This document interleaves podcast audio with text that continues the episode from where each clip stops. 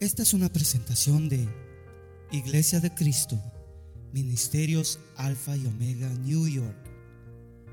Si desea más información de este ministerio, como lugar, horario de actividades, visite nuestro sitio de internet. La dirección es ayoni.org.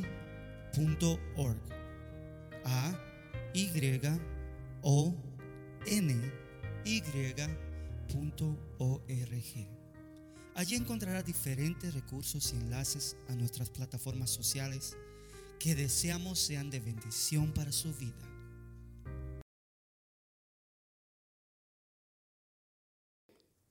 Segunda de Pedro capítulo 3, quiero que lea conmigo versículo 14. Leámoslo juntos, por favor, este versículo. El antecedente de este versículo está hablando de la venida del Señor, del tiempo del fin, lo que viene y está próximo. Eso es lo que está antecediendo a estos versículos, es esto. Entonces dice el versículo 14. Si usted mira el 13, va a poder estar de acuerdo conmigo. Desde el 13 leamos. Dice, pero según su promesa, nosotros esperamos nuevos cielos y nueva tierra en los cuales mora la justicia. Por tanto, amados, puesto que aguardáis estas cosas, procurad con diligencia ser hallados por Él en paz, sin mancha e irreprensibles. Miren esas tres cosas. En paz, sin mancha e irreprensibles. Por favor, repítalo conmigo una vez más. En paz, sin mancha e irreprensibles. A ver, si yo le preguntara hoy, ¿cómo usted quiere que Dios lo encuentre? Me va a contestar en paz, sin mancha, irreprensibles. Eso es la actitud que Dios nos pide. No nos pide perfección, porque sabe que ninguno lo podemos tener.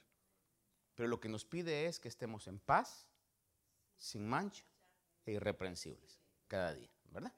Muy bien. Padre, te doy gracias esta noche por esta hermosa tarde y noche que nos has dado, Señor. Te ruego que le des a tu pueblo, Señor, la fuerza que necesita después de una semana de trabajo para que nuestra mente esté atenta, nuestro corazón abierto, Señor, a tu bendita palabra.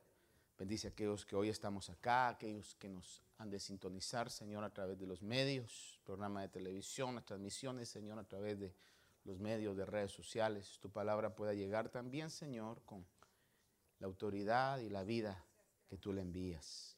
En el nombre de Jesús te lo pido, Señor. Amén. Amén. Tome su asiento, por favor, hermanos. Hace un tiempo atrás, unos años atrás, cuando estudio la palabra, no tanto estudio para poder predicar, sino estudio para yo aprender. Y a veces en ciertas conversaciones surgen algunas dudas que hay en mí y he llegado a interpretar que es de una u otra manera Dios inquietando mi corazón para estudiar acerca del concepto y poder transmitir también de acuerdo a lo que la palabra de Dios dice. Y el otro día, hablando con alguien, ah, surgía la, pregunta, y me llamó mucho la atención ahorita el, canto que ministraba hermana Gaby, que hemos cantado, ah, que es parte de la historia bíblica. Dice, David andaba en la presencia del Señor y el pueblo se regocijaba, pero no es lo importante ni David ni que se regocijara. Eso, es lo, eso, es, eso no, no es lo importante. Creo lo importante del coro es lo que dice, porque David andaba ¿Cómo dice? Conforme al corazón de Jehová. Para mí eso es lo importante de ese canto, que David hizo lo que hizo, pudo Dios dar testimonio de él, de que era alguien que andaba conforme a su corazón. Y leí el verso de segunda de Pedro 3 porque si nosotros queremos ser parte de esa iglesia victoriosa, que pueda ser hallada sin mancha y sin arruga. Tenemos que ser hallados en paz, sin mancha e irreprensibles. Y como le digo, no perfectos. Y cuando analizamos la vida de David, un hombre que se dio testimonio, Dios dio testimonio de ser un hombre que andaba conforme a su corazón, he was far from perfect. Él no era perfecto. Y eh, dejó testimonio Dios y David mismo dejó él mismo ah, como una autobiografía en los salmos, aún de sus tremendos errores, faltas y pecados. por ejemplo, Hechos capítulo 13, versículo 21 y 22, eh, leemos que está el apóstol hablando acerca de cómo llega todo hasta la persona de Jesús, pero está diciendo, Hechos capítulo 13, versículo 21, está relatando la historia de Israel y dice, entonces ellos pidieron un rey, Dios le dio a Saúl, hijo de Cis, varón de la tribu de Benjamín, durante 40 años.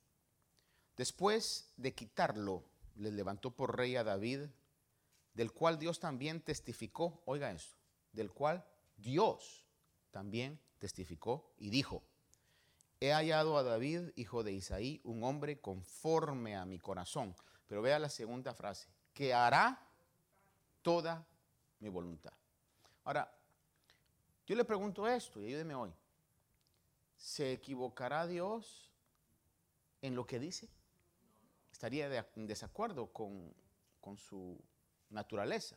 Sabemos que Dios conoce el pasado, presente y futuro. Si en la palabra está diciendo un hombre que hará todo conforme a mi voluntad, es porque así es como Dios vio. Y dice, de la descendencia de este, conforme a la promesa, Dios ha dado a Israel un Salvador Jesús. Usted sabe que de la descendencia de David vino el Mesías. Pero quiero que en su mente recuerde esto, que Dios dio testimonio de David que era un hombre conforme a su corazón y dice que hará todo conforme a mi voluntad. Este pasaje lo saca el apóstol del relato de 1 Samuel 13, 14, donde dice, pero ahora tu reino no perdurará. Está hablando Samuel con Saúl y le está diciendo, ahora tu reino no perdurará porque Saúl había desobedecido al Señor Dice, el Señor ha buscado para sí un hombre conforme a su corazón. Y el Señor le ha designado como príncipe sobre su pueblo porque tú no guardaste lo que el Señor te ordenó. Escucha esto. Y la razón por la cual fue desechado fue porque tú no guardaste lo que el Señor te ordenó. Cuando Saúl desobedeció al Señor específicamente porque Dios le dio una orden específica cuando iba a pelear contra los amalecitas. En el capítulo 15 de 1 Samuel, siempre, si usted está ahí conmigo, búsquelo, si no se lo leo, 1 Samuel 15, 3. La orden que Dios le dio a Saúl fue, ve ahora y ataca a Amalek y destruye por completo, escuche esto, destruye por completo todo lo que tiene y no te apiades de él. Antes bien, da muerte tanto a hombres como a mujeres, a niños, como a niños de pecho, a bueyes, como a ovejas, a camellos, como a asnos. Mire esa, no vamos a entrar en los detalles de por qué. Hoy solo quiero que usted vea que la orden fue arrasa con todo y no perdones nada. Eso fue lo que Dios le estaba diciendo directamente a Saúl. Ahora, el 15.9, siempre en 1 Samuel, Dice, pero Saúl y el pueblo perdonaron a Agag. Agag era el rey. Y a lo mejor de las ovejas, de los bueyes, de los animales engordados, de los corderos y de todo lo bueno. Y no lo quisieron destruir por completo. Pero todo lo despreciable y sin valor lo destruyeron totalmente. Luego, para que comprendamos un poquito sin justificar, pero comprender de dónde vino esta decisión, vea conmigo en el, siempre en el 15, versículos 20 y 21. Dice Saúl, cuando Samuel le dice, ¿por qué perdonaste a los, a los, al ganado, a las ovejas? ¿Por qué perdonaste al rey? Saúl se excusa diciendo, el 15, 20, 21 dice, entonces Saúl dijo a Samuel, yo obedecí la voz del Señor y fui a la misión a la cual el Señor me envió y he traído a Agag, rey de Amalek, y he destruido por completo a los amalecitas. Pero escuche esto, mas el pueblo tomó del botín ovejas y bueyes, lo mejor de las cosas dedicadas al anatema, para ofrecer sacrificio al Señor tu Dios en Gilgal. ¿Sonaría algo intencionalmente bueno? Podríamos decir justificable. Pero era totalmente malo porque estaba en desobediencia tajante a lo que Dios le había dicho a Saúl. Y no cabe duda que quizás Saúl se sintió con la espada, entre la espada y la pared, porque el pueblo le debe haber dicho, Saúl, hombre, mira, las ovejas están buenas, están buenas para el sacrificio. Y eso ya estaba en desacuerdo, porque realmente eh, un sacrificio era algo que tenía que salir de la persona, es decir, no, no iba a sacrificar la oveja del vecino, tenía que sacrificar la oveja de mi ganado.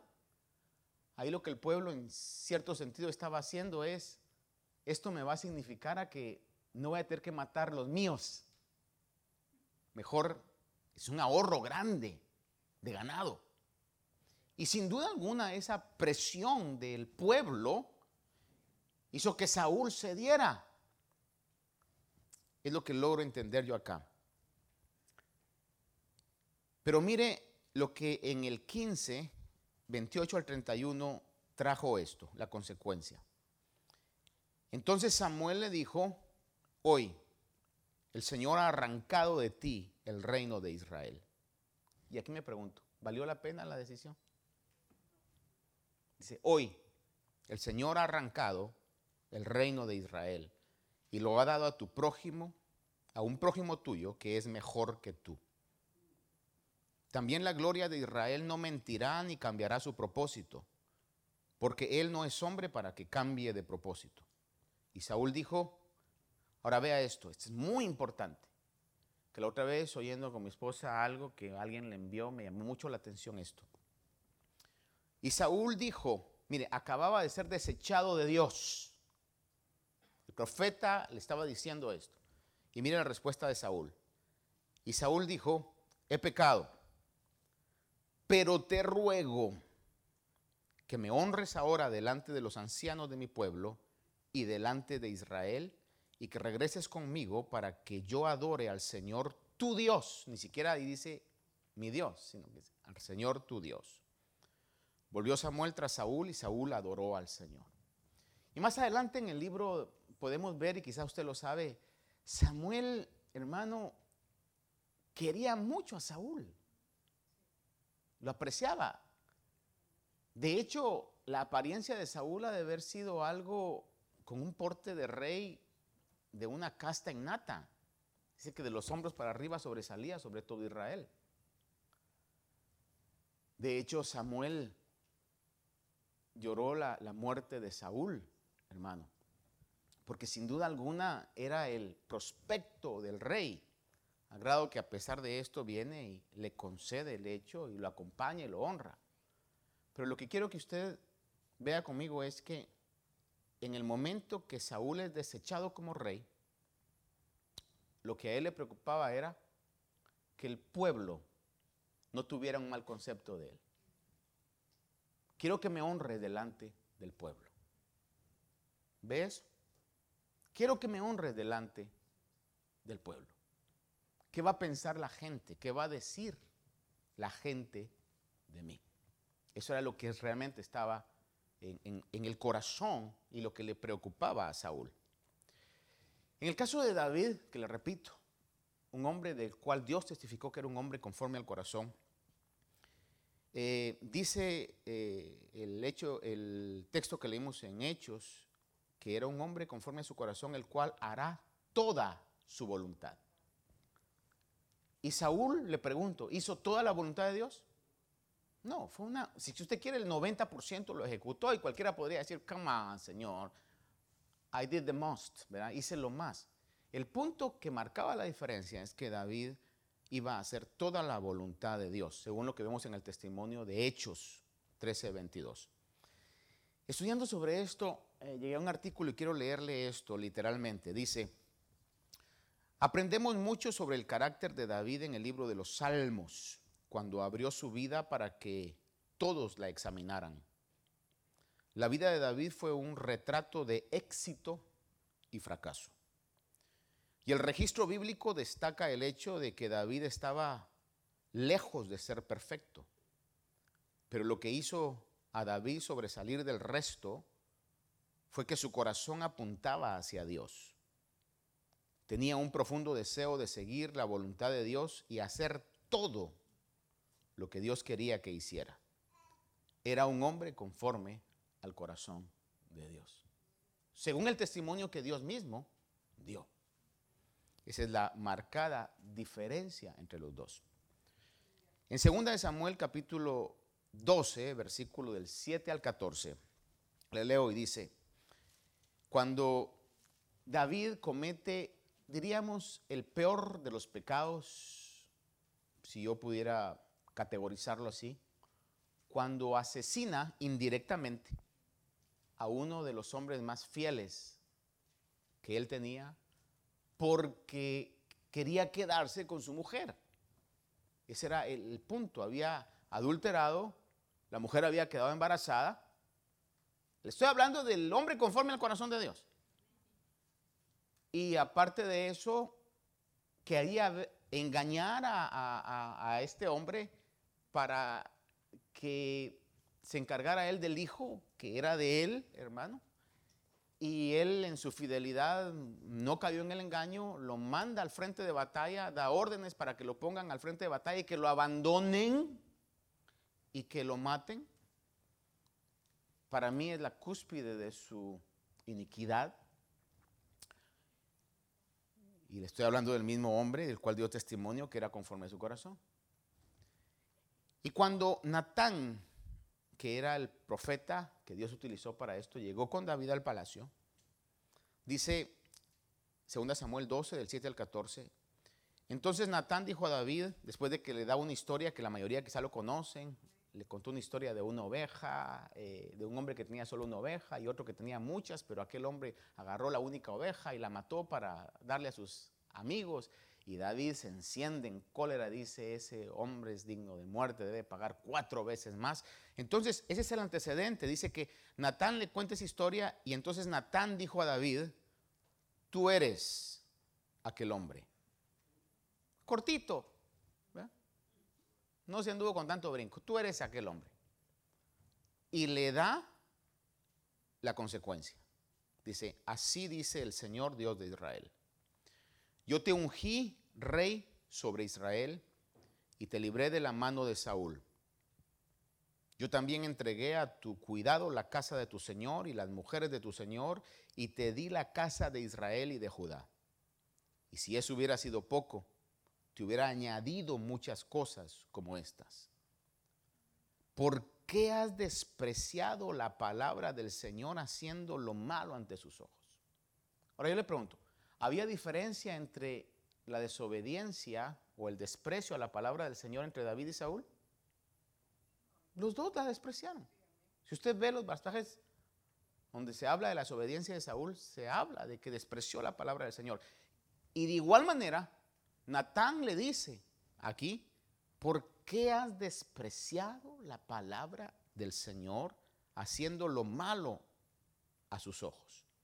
Dice, has matado a espada a Urias y Tita y has tomado a su mujer para que sea mujer tuya y lo has matado con la espada de los hijos de Amón.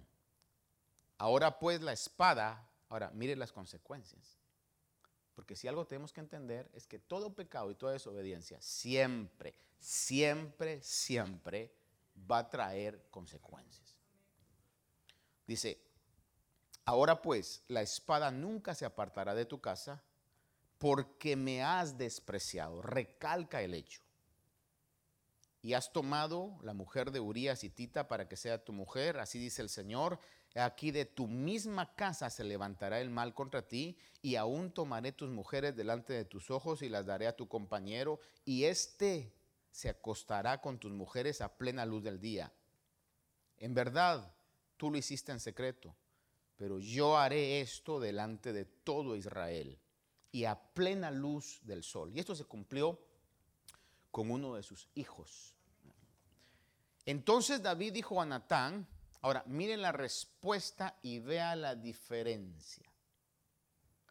Está recibiendo la palabra del Señor. Por un lado, Saúl recibe la palabra del Señor y, y Saúl le dice a Samuel, ¿sabes qué? No lo dice de esta manera, pero está bien, pero honrame delante del pueblo. Tú. Aquí David recibe la palabra del Señor y vea cuál es la respuesta. Entonces David dijo a Natán, he pecado contra el Señor. Totalmente distintas las respuestas. A uno le importaba más qué pensaría la gente, a otro realmente le importaba lo que Dios pensaba de él. Dice, entonces David dijo a Natán, he pecado contra el Señor. Y Natán dijo a David, ahora mire, no dice y pasando dos días, pasando una semana, inmediatamente. Porque Dios sabe todas las cosas. Yo no sé si cree eso, pero yo creo que Dios conoce el pasado, el presente y el futuro. Por eso es que hay pasajes en la palabra donde dice que los llamamientos, los dones de Dios son irrevocables. Dios sabe lo que está haciendo. Ahora, hay cosas que yo no puedo entender de la mente de Dios y por eso es mi Dios, si no fuéramos iguales. Pero en este caso, me da la idea como que Dios sabía realmente cuál era la respuesta de David. Por eso, inmediatamente, Natán le dice, Dios ha perdonado tu pecado. Le dice aquí, el Señor ha quitado tu pecado. Le dice, no morirás. Sin embargo, por cuanto este hecho has dado ocasión de blasfemar a los enemigos del Señor, ciertamente morirá el niño que te ha nacido. Podemos ver claramente que ante la reprensión de Dios, la respuesta de David fue totalmente distinta a la respuesta de Saúl. David reconoció y dejó claro aquí que su lealtad debía ser hasta hacia el Señor y aceptar su soberanía y aceptar su voluntad. Su lealtad primeramente era para Dios. En el 12, del 18 al 20, vemos la consecuencia inmediata de esto. Dice el 12, del 18 al 20. Sucedió que al séptimo día el niño murió, el niño que había sido concebido en ese acto de adulterio con Betsabé, la mujer de Urias. Al séptimo día el niño murió y los siervos de David temían informarle que el niño había muerto, pues se decían, he aquí cuando el niño estaba todavía vivo, le hablábamos y no nos escuchaba, porque se había metido en un ayuno de, pues de intercesión realmente, ¿no? Y de, y de pedir compasión. Dice, ¿cómo pues vamos a decirle que el niño ha muerto? Puede hacerse daño. Pero viendo David que sus siervos susurraban entre sí, comprendió que el niño había muerto y dijo a sus siervos, ¿ha muerto el niño? Y ellos respondieron, ha muerto. Entonces David se levantó del suelo, se lavó, se ungió y se cambió de ropa. Entró en la casa del Señor y mire, y adoró. No comenzó a reclamarle a Dios, no comenzó a decir, ¿y por qué? ¿Y por qué? Él supo, él dijo, Dios es soberano, Dios sabe lo que está haciendo. Es consecuencia de mi falta, de mi culpa. Dice y adoró. Después vino a su casa y cuando pidió le pusieron comida delante y comió. Y luego más adelante va a poder ver usted que dice que llegó, consoló a la mamá, que era la, la viuda, ¿verdad? De Urias. Tuvo relaciones con ella y nace Salomón, que vino a ser el sucesor. Y sobre ese linaje de ese hombre asesino, mentiroso, viene la descendencia del Señor. Por eso tenemos que ponerle cuidado a esto cuando dice de que David, Dios dio testimonio de él que era un hombre conforme a su corazón. Y le leí el pasaje de Primera de Pedro porque obviamente yo quiero estar a cuentas con Dios para cuando la trompeta suene y la iglesia sea arrebatada. Pero si en algún momento yo pienso que tengo que estar en perfección, imposible. O alguien aquí dice, ah, sí, yo he tenido días de perfección. Ya con ese mismo pensamiento usted está pecando de mentiroso y mentirosa. Sin embargo, sí podemos estar en paz, sin mancha, irreprensibles. Una vez más, en paz, sin mancha, irreprensibles. Y la paz que más nos debe interesar es la paz con Dios. Estar sin mancha, si hay cosas que tenemos que confesarle, Dios Señor, perdóname. Actitudes que tenemos que tener con otras personas, con las cuales quizás hemos ofendido, decir, perdóneme, no, ya se me fue. Irreprensibles esos errores que hemos cometido, tratar de repararlos. Si no se puede en ese momento hacer compromisos y actitudes para repararlos. Porque si estamos así, el Señor dice, y le estoy diciendo, no estoy metiendo un verso donde no va, está diciendo para que cuando ese momento venga, donde los elementos van a cambiar y Dios va a constituir una nueva tierra y un nuevo cielo, que va a comenzar con el arrebatamiento de la iglesia, Dios nos quiere que estemos y ser hallados por Él. ¿Cómo es? En paz, sin mancha e irreprensibles. Si esta noche usted no se acuerda de nada de lo que le dije, sino esas tres palabras, cumplí mi propósito. En paz, sin mancha e irreprensibles. Ahora, eso hará entonces que Dios encuentre una iglesia conforme a su corazón. Porque es un pueblo que está en paz, sin mancha e irreprensibles. En el caso de David, no, no, no es el único, obviamente, ¿verdad? Pero es el que sobresale en este punto y podemos ver cómo es que el perdón y la misericordia de Dios llega al grado de que Dios mismo elige que de esa descendencia venga el Mesías. Cualquiera podría decir, eso lo descalificó. No, hermano, por eso cuando vemos y comprendemos la misericordia, la gracia de Dios, el favor inmerecido, es algo que a nuestra mente es incomprensible. Pero la actitud que tenemos que tener es una actitud muy similar a la que David tuvo. Por ejemplo, si usted se recuerda de la parábola del hijo pródigo, ¿cuántos se recuerdan esa parábola?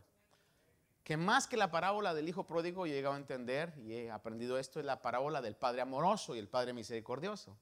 No es tanto el hijo el centro, sino que es la actitud del padre. Pero el hijo, usted sabe, la, la mayoría sabemos la historia, cuando ya estaba comiendo la comida de puercos, pig food, cuando estaba en medio, y, si usted ha estado, mire, yo creo, por más americanizados que estén los puercos, pero si usted está en una farm, una de aquí de Estados Unidos, que son distintas a algunas granjas de nuestros países, el olor es igual. El olor es igual, hermano. Ah, y cuando estaba queriendo comer la comida de los puercos, el hijo pródigo,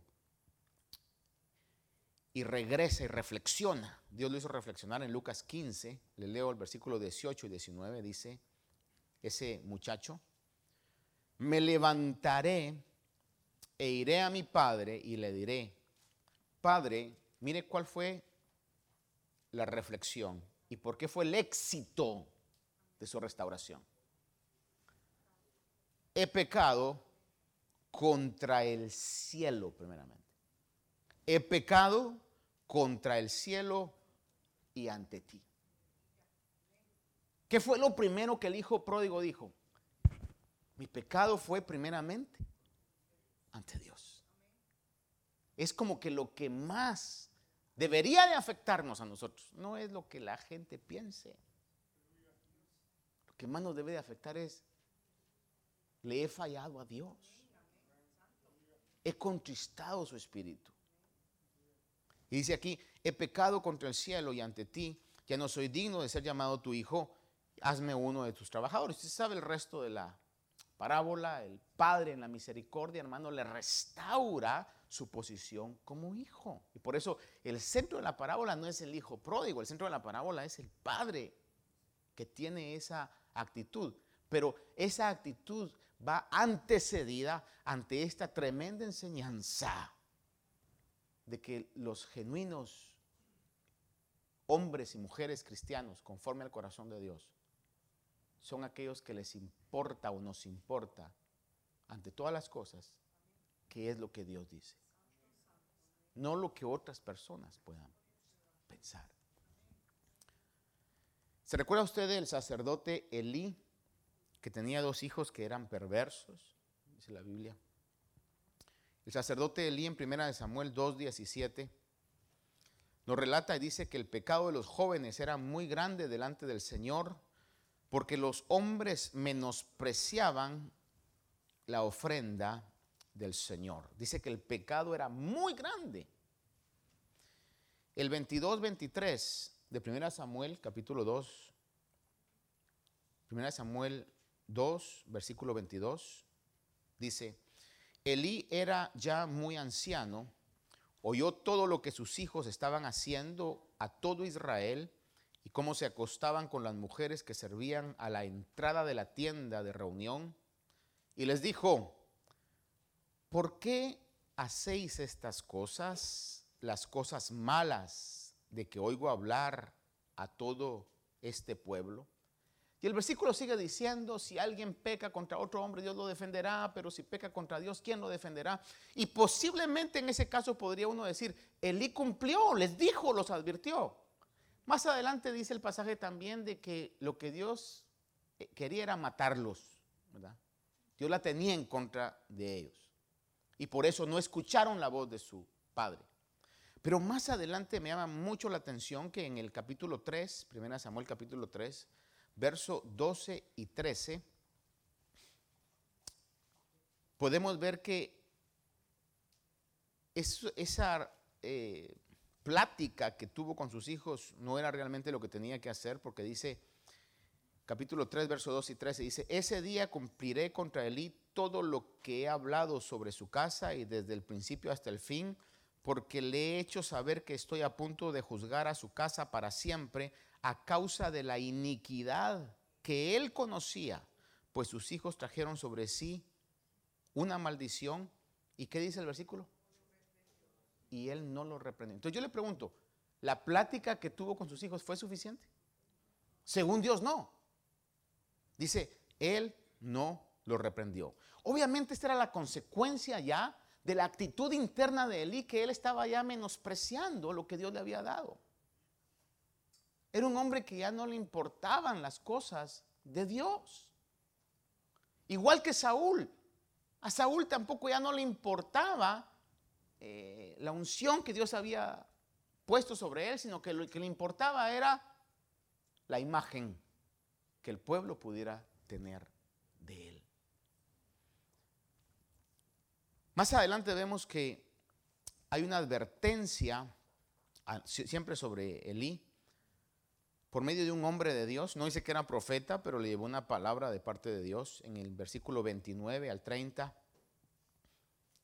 Dice, ¿por qué pisoteáis mi sacrificio y mi ofrenda que he ordenado en mi morada y honras a tus hijos más que a mí, engordándoos con lo mejor de cada ofrenda de mi pueblo Israel? Por tanto, el Señor Dios de Israel declara ciertamente, yo había dicho que tu casa y la casa de tu padre andarían delante de mí para siempre. Pero ahora el Señor declara, lejos esté esto de mí, porque yo honraré a los que me honran y los que me menosprecian serán tenidos en poco. La actitud de Saúl. Cuando viene la palabra de juicio, muy distinta a la actitud de David, que David dice, he pecado contra Dios. Muy distinta a la oración del hijo pródigo, he pecado contra el cielo y ante ti. En el caso de Elí, eh, cuando Samuel, ¿te recuerda que Samuel fue llevado muy niño al templo? ¿Sí se recuerda eso? Que Ana, su madre, lo lleva y comienza a tener experiencias que el niño no entendía. Oía voces. Llegaba, Elí me llamaste, Elí me llamaste. Y de repente Elí le dice, oh no, no soy yo, es Dios. Le responde, le dice, heme aquí, que tu siervo está escuchando. Y entonces Dios le habla a Samuel y le, le muestra lo que va a venir. Y cuando Samuel, que es un niño hermano, llega con el sacerdote y Elí le dice, ¿qué te dijo Dios? Dime, dime por favor qué te dijo. Imagínese ese niño. Bien, ya puedo decirle nada, ¿verdad? Sin embargo, en este caso, en el 3, 16 al 18, dice, Pero Elí llamó a Samuel y le dijo, Samuel, hijo mío. Y él respondió, heme aquí. Y Elí dijo, ¿cuál es la palabra que el Señor te habló? Te ruego no me la ocultes. Así te haga Dios. Y aún más, si me ocultas algo de todas las palabras que te habló. Entonces Samuel se lo contó todo sin ocultarle nada. Mire la respuesta de Elí. Está el juicio de Dios, está la advertencia de Dios. Y Elí dijo, el Señor es que haga lo que bien le parezca. Igualito que David, ¿verdad? Igual que el hijo pródigo. No, igual que Saúl. Que haga como quiera. Entonces yo logro entender, hermano, y no solamente porque es mi opinión, ¿verdad? Sino aún estudiando comentarios, viendo lo que la palabra de Dios dice en todo esto. Que cuando el Señor habla em, de que David era un hombre conforme a su corazón, no está hablando de perfección. Eso está como que los líderes, pastores, ancianos o cualquiera que tenga una posición, haga de cuenta que tenga una familia perfecta, relación matrimonial perfecta, relación de padre e hijos perfectos. Y de repente se acerca un miembro, una oveja, y le dice, pastor, deme un consejo, tengo problemas con mi mujer. Y con el pastor nunca ha tenido problemas con su mujer, porque es una mujer perfecta y él es un hombre perfecto también. ¿Qué le va a decir el pastor? A ver, ¿qué es eso? Problemas, ¿qué es eso? Porque de qué otra manera vamos a poder entender a otros. ¿De qué otra manera el Señor, conociéndonos, hoy puede ser nuestro efectivo intercesor? Porque dice la Biblia que está intercediendo por nosotros. Se tuvo que hacer hombre para poder comprender nuestras fraquezas, nuestras debilidades y tener una intercesión eficaz. Entonces cuando yo veo realmente sobre lo que Dios espera de nosotros como iglesia, no es perfección. ¿Quién lo es? Sin embargo, nos quiere encontrar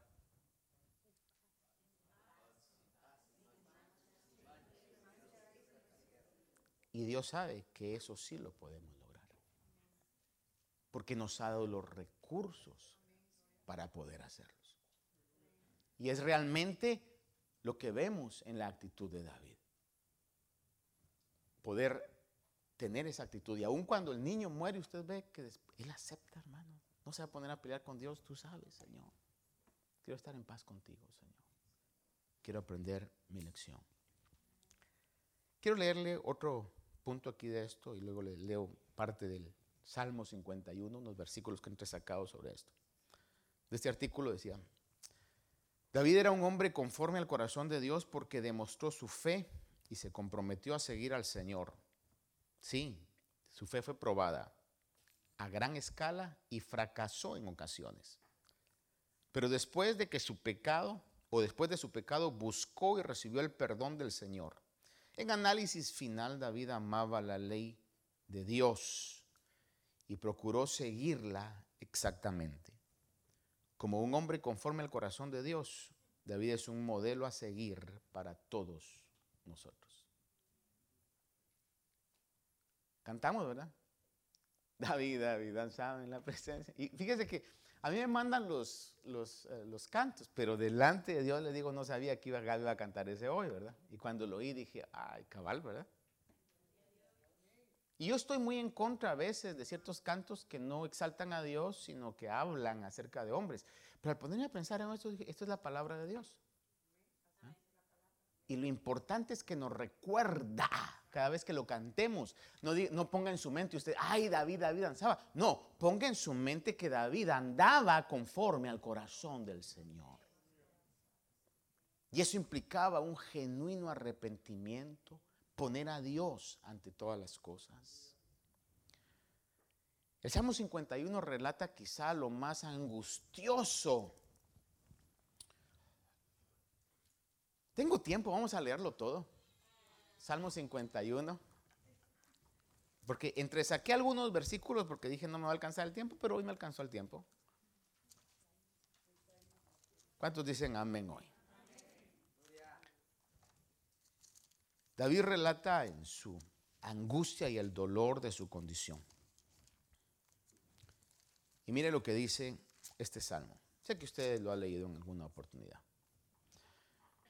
Dice, ten piedad de mí, oh Dios, conforme a tu misericordia, conforme a lo inmenso de tu compasión, borra mis transgresiones. Verso 2 dice, lávame por completo de mi iniquidad y límpiame de mi pecado. Porque yo reconozco mis transgresiones y mi pecado está siempre delante de mí. Contra ti, contra ti solo he pecado y he hecho lo malo delante de tus ojos de manera que eres justo cuando hablas y sin reproche cuando juzgas. He aquí yo nací en iniquidad y en pecado me concibió mi madre. He aquí tú deseas la verdad, como dice, en lo más íntimo. Y en lo secreto me harás conocer sabiduría. Purifícame con hisopo y seré limpio. Lávame y seré más blanco que la nieve. Hazme oír gozo y alegría y que se regocijen los huesos que has quebrantado. Esconde tu rostro de mis pecados y borra todas mis iniquidades. Cree en mí, oh Dios, un corazón limpio y renueva un espíritu recto dentro de mí. Creo que ese versículo 10 es quizás el centro de lo que sentía. Cree en mí, oh Dios, un corazón limpio y renueva un espíritu recto dentro de mí. No me eches de tu presencia y no quites de mí tu Santo Espíritu. Como un dato curioso, usted va a ver en la vida de Saúl que dice que cuando Dios quitó su espíritu de la vida de Saúl, el espíritu malo que venía delante de Dios lo atormentaba. Y David, entendiendo todo eso, dice, no quites de mí tu Santo Espíritu. Dice, restitúyeme el gozo de tu salvación y sosténme con un espíritu de poder, que es algo que constantemente debemos pedirle al Señor, hermanos. Y Dios lo puede hacer sosténme con un espíritu de poder. Entonces, mire, entonces enseñaré a los transgresores sus caminos y los pecadores se convertirán a ti. Líbrame de los delitos de sangre, oh Dios, Dios de mi salvación. Entonces mi lengua cantará con gozo de tu justicia. Abre mis labios, oh Señor, para que mi boca anuncie tu alabanza, porque no te deleitas en sacrificio, de lo contrario yo lo ofrecería. No te agrada el holocausto. Y este pasaje lo dice los sacrificios de Dios son el espíritu contrito. ¿Sabe que contrito es sinónimo de arrepentimiento? Son un espíritu arrepentido o un corazón contrito. El corazón contrito y humillado, Dios no despreciarás. Haz bien con tu benevolencia, acción, edifica los muros de Jerusalén. Entonces se agradarán los sacrificios de justicia, el holocausto y el sacrificio perfecto. Entonces se ofrecerán los novillos sobre tu Padre bueno, esta noche, yo sé Señor que tu palabra tú la has dejado como nuestra guía de fe, de conducta, Señor. Para que en medio de nuestra lucha contra el mundo, contra el pecado y contra la carne, nosotros podamos vencer, Señor. Gracias, Señor, porque te hiciste hombre para poder comprender, Señor, y poder interceder por nosotros. Y gracias, Señor, porque no nos pides lo imposible, no nos pides la perfección que para nosotros humanamente es imposible, Señor. Sin embargo, te suplico, Dios mío, que de acuerdo a lo que tu palabra nos enseña, podamos cada día lavar nuestras vestiduras, Señor. Para ser hallados delante de ti, Señor, como tu palabra lo dice, en paz, sin mancha e irreprensible, Señor. Que podamos, Señor, estar en esa actitud. Que constantemente aprovechemos, Señor, los recursos que nos has dado. Que constantemente aprovechemos, Señor, que tu muerte ha limpiado nuestros pecados pasados. Y tu intercesión, Señor, perdona nuestros pecados e iniquidades, Dios mío. Te suplico, amado Dios, que esta palabra pueda encontrar un lugar importante en nuestra mente, en nuestro corazón, Señor, en nuestra vida, Señor. Para que podamos nosotros ser una iglesia conforme a tu corazón. Que seamos una iglesia conforme a tu corazón, Señor.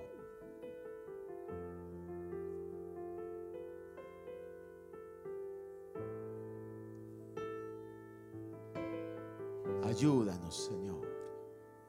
Ayúdanos, Dios mío. Es lo que te ruego, Señor. Es lo que te suplico, Padre Santo. Es lo que te ruego, Señor. En el nombre de Jesús. En el nombre de Jesús. Quiere usted decirle, Señor, ayúdame, Señor, a que mi vida pueda estar siempre en armonía, Señor, con tu Espíritu Santo. Que mi vida, Señor, pueda estar siempre en una armonía con tu Espíritu Santo, Señor. Eso es lo que te suplicamos hoy, Señor. Y que nuestro caminar, Señor, pueda ser agradable delante de ti. Que anhelemos honrarte a ti, Señor, por sobre todas las cosas. Que al fallar, Señor, con nuestras intenciones, nuestras palabras o nuestras acciones, nuestro más profundo dolor, Señor, sea porque te hemos fallado a ti. Nuestra más gran decepción, Señor, sea porque te hemos fallado a ti, Señor, y que busquemos siempre tu aprobación, más que la honra, Señor, del medio donde podamos estar. Que como David escribió, Señor, sepamos que tú amas la verdad en lo más íntimo, Señor. Esa es mi oración y es lo que te pido, Señor por tu pueblo. Escudriñanos cada día, Señor. Escudriñanos cada día, Señor. Y que podamos nosotros ser obedientes delante de ti, Señor. En el nombre de Jesús. Para que tú seas glorificado. Para que tú seas exaltado, Señor. En todo momento es lo que te ruego. Despídenos de este lugar, Señor, con tu bendición. Acompaña a cada uno de regreso a sus hogares. Bendice las actividades, Señor, de este fin de semana, la actividad del día de mañana con la juventud, Señor. Día domingo que podamos venir a tu casa y que tú, Señor, nos bendigas por medio de tu presencia, por medio de tu palabra, Señor. Edifiques nuestras vidas, Señor amado. Te lo ruego hoy en el nombre de Jesús y por los méritos de su cruz. Amén y amén. Amén. Así somos despedidos, hermanos.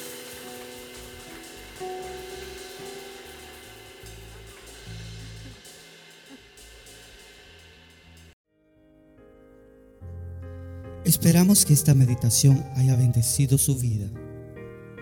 Si desea más información de este ministerio, como lugar, horario de actividades, visite nuestro sitio de internet. La dirección es ayoni.org. A Y O N Y.org. Allí encontrará diferentes recursos y enlaces a nuestras plataformas sociales que deseamos sean de bendición para su vida. Bendiciones.